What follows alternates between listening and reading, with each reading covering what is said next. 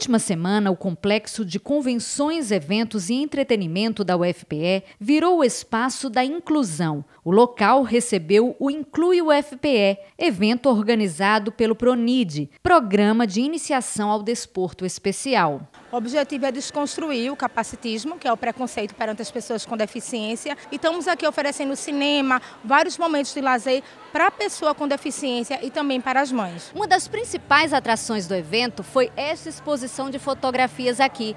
E por um motivo muito especial.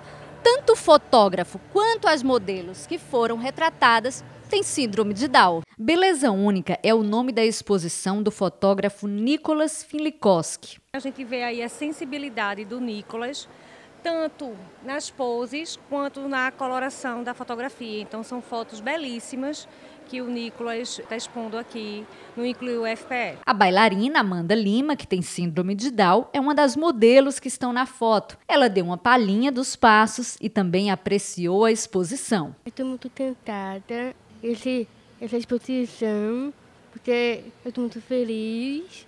É, é, eu estou amando, é, amando o Inclui UFPE teve ainda um piquenique com crianças e as mães delas. É extremamente importante para todas as crianças atípicas, não só crianças, como jovens e adultos, como o Instituto atende adultos, a sociabilidade. Todo tipo e toda oportunidade de socialização, de acolhimento é extremamente essencial é, nos parques, nas escolas, nos shoppings para que a gente não tenha esse estereotipo de, da imagem da pessoa, da imagem da criança, do adolescente, porque isso é extremamente excludente, além de ser um fato de grande sofrimento, não só para os pais, os familiares, os terapeutas, todos nós que estamos nesse processo. O piquenique foi oferecido pelo Instituto Integrarte Dimitri Andrade, que atende crianças, adolescentes e adultos com autismo, TDAH. Então, o instituto ele é, ele presta atendimento multidisciplinar. Então a gente tem fonoaudiólogo, tem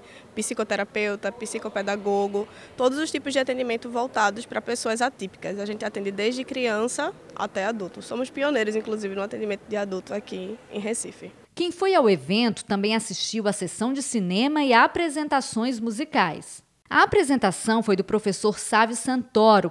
Eu tenho esse diagnóstico de autismo leve e para mim a questão do lidar com o público, lidar com o palco, sempre foi uma coisa assim muito difícil. Né?